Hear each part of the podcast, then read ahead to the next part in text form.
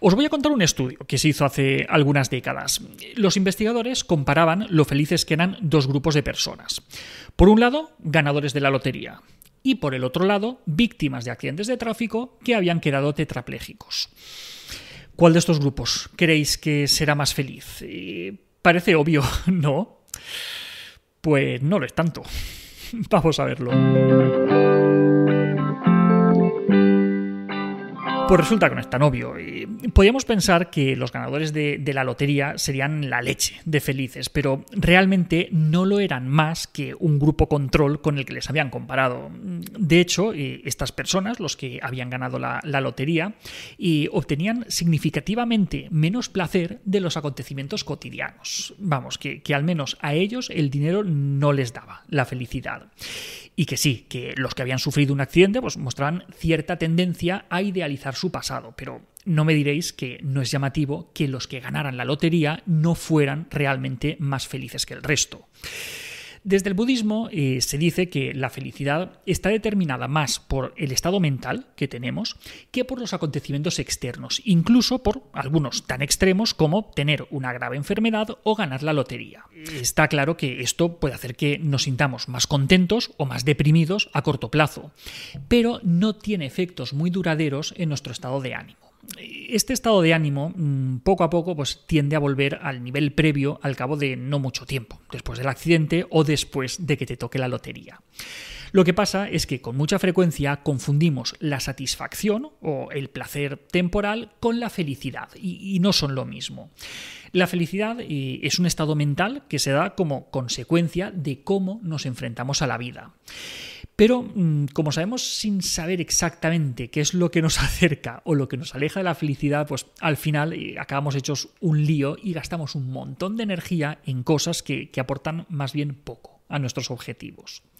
Un error que cometemos es el de asociar el logro de ciertas aspiraciones con la felicidad. Lo de seré feliz cuando cambie de trabajo, o seré feliz cuando tenga una pareja, o seré feliz cuando consiga el divorcio, o seré feliz cuando tenga mi propia casa. Pero es que cuando por fin conseguimos alguna de esas metas, va y resulta que la felicidad no llega. Mm, que sí, que nos sentimos bien por haber conseguido eso que queríamos. Pero esa sensación positiva desaparece muy rápido y volvemos otra vez a la casilla de salida. Y, eso es muy frustrante. Así eh, van pasando los días y no llegamos a darnos cuenta que en realidad vivimos como ratones en una rueda, eh, corriendo mucho pero sin llegar a ningún sitio. Porque nada más llegar ya nos hemos marcado la siguiente meta y no podemos parar ni solamente un segundo a disfrutar eso que tanto nos ha costado conseguir.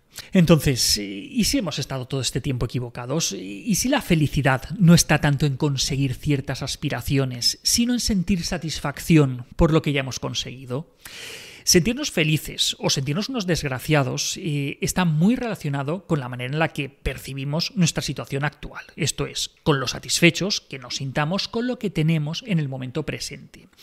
Y esto, el sentirnos satisfechos con lo que tenemos mm, en una sociedad en la que predomina la ambición, la generación de necesidades, el inconformismo patológico, buf, pues es complicado, ¿vale?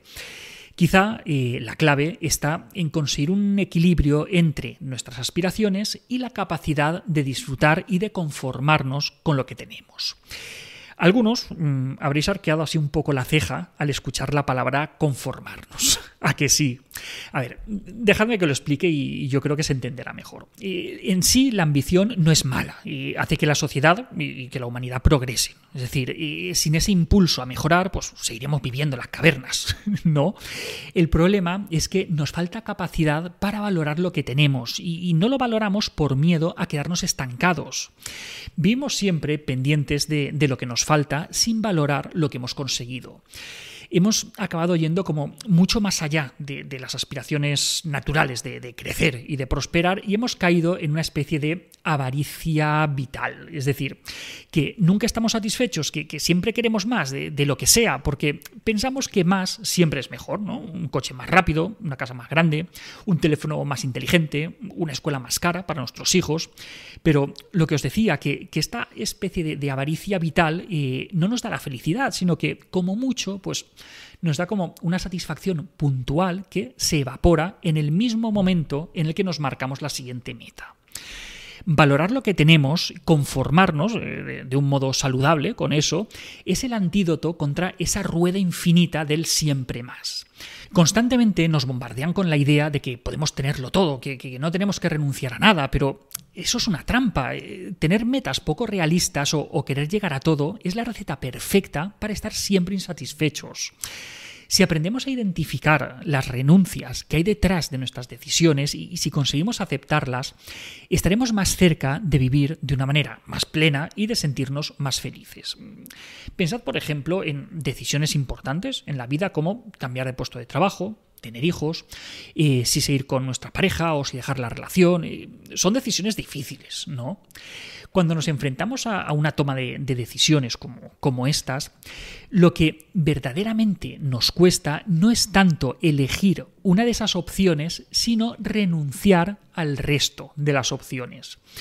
Pero la vida es eso. Es decir, debemos aprender a renunciar para poder seguir avanzando. No podemos tenerlo todo. Y aspirar a tenerlo todo nos conduce a la infelicidad. Esto les pasa a algunos pacientes que vienen a la consulta. Eh, están frustrados porque se ven incapaces de conseguir sus metas y por más que se esfuerzan no llegan a ser felices. Eso les produce ansiedad, daña su estado de ánimo o incluso daña sus relaciones sociales. Pero una vez analizamos qué es lo que les está pasando, eh, muchas veces encontramos un patrón que es muy parecido. Es imposible que consigan ser felices de esa manera porque están intentando conseguir ciertos objetivos que habitualmente son incompatibles. Por ejemplo, es difícil tener una casa de muchos metros cuadrados y al mismo tiempo tener mucho tiempo libre. Al igual que es difícil pasar más horas con la familia y al mismo tiempo promocionar en el trabajo. es difícil leer más libros mientras eh, estamos ensayando eh, bailecitos de TikTok. ¿vale? Pues hay que elegir y hay que renunciar. En fin, que el camino para que nuestras decisiones nos hagan felices pasa necesariamente porque aceptemos las renuncias como parte del proceso. El día eh, no tiene más horas y tienes que elegir en qué inviertes tu tiempo y en qué inviertes tus esfuerzos. Y eso nuevamente implica renuncias. Pero ojo, que esas renuncias tienen que ser conscientes, con determinación, asumiendo las consecuencias.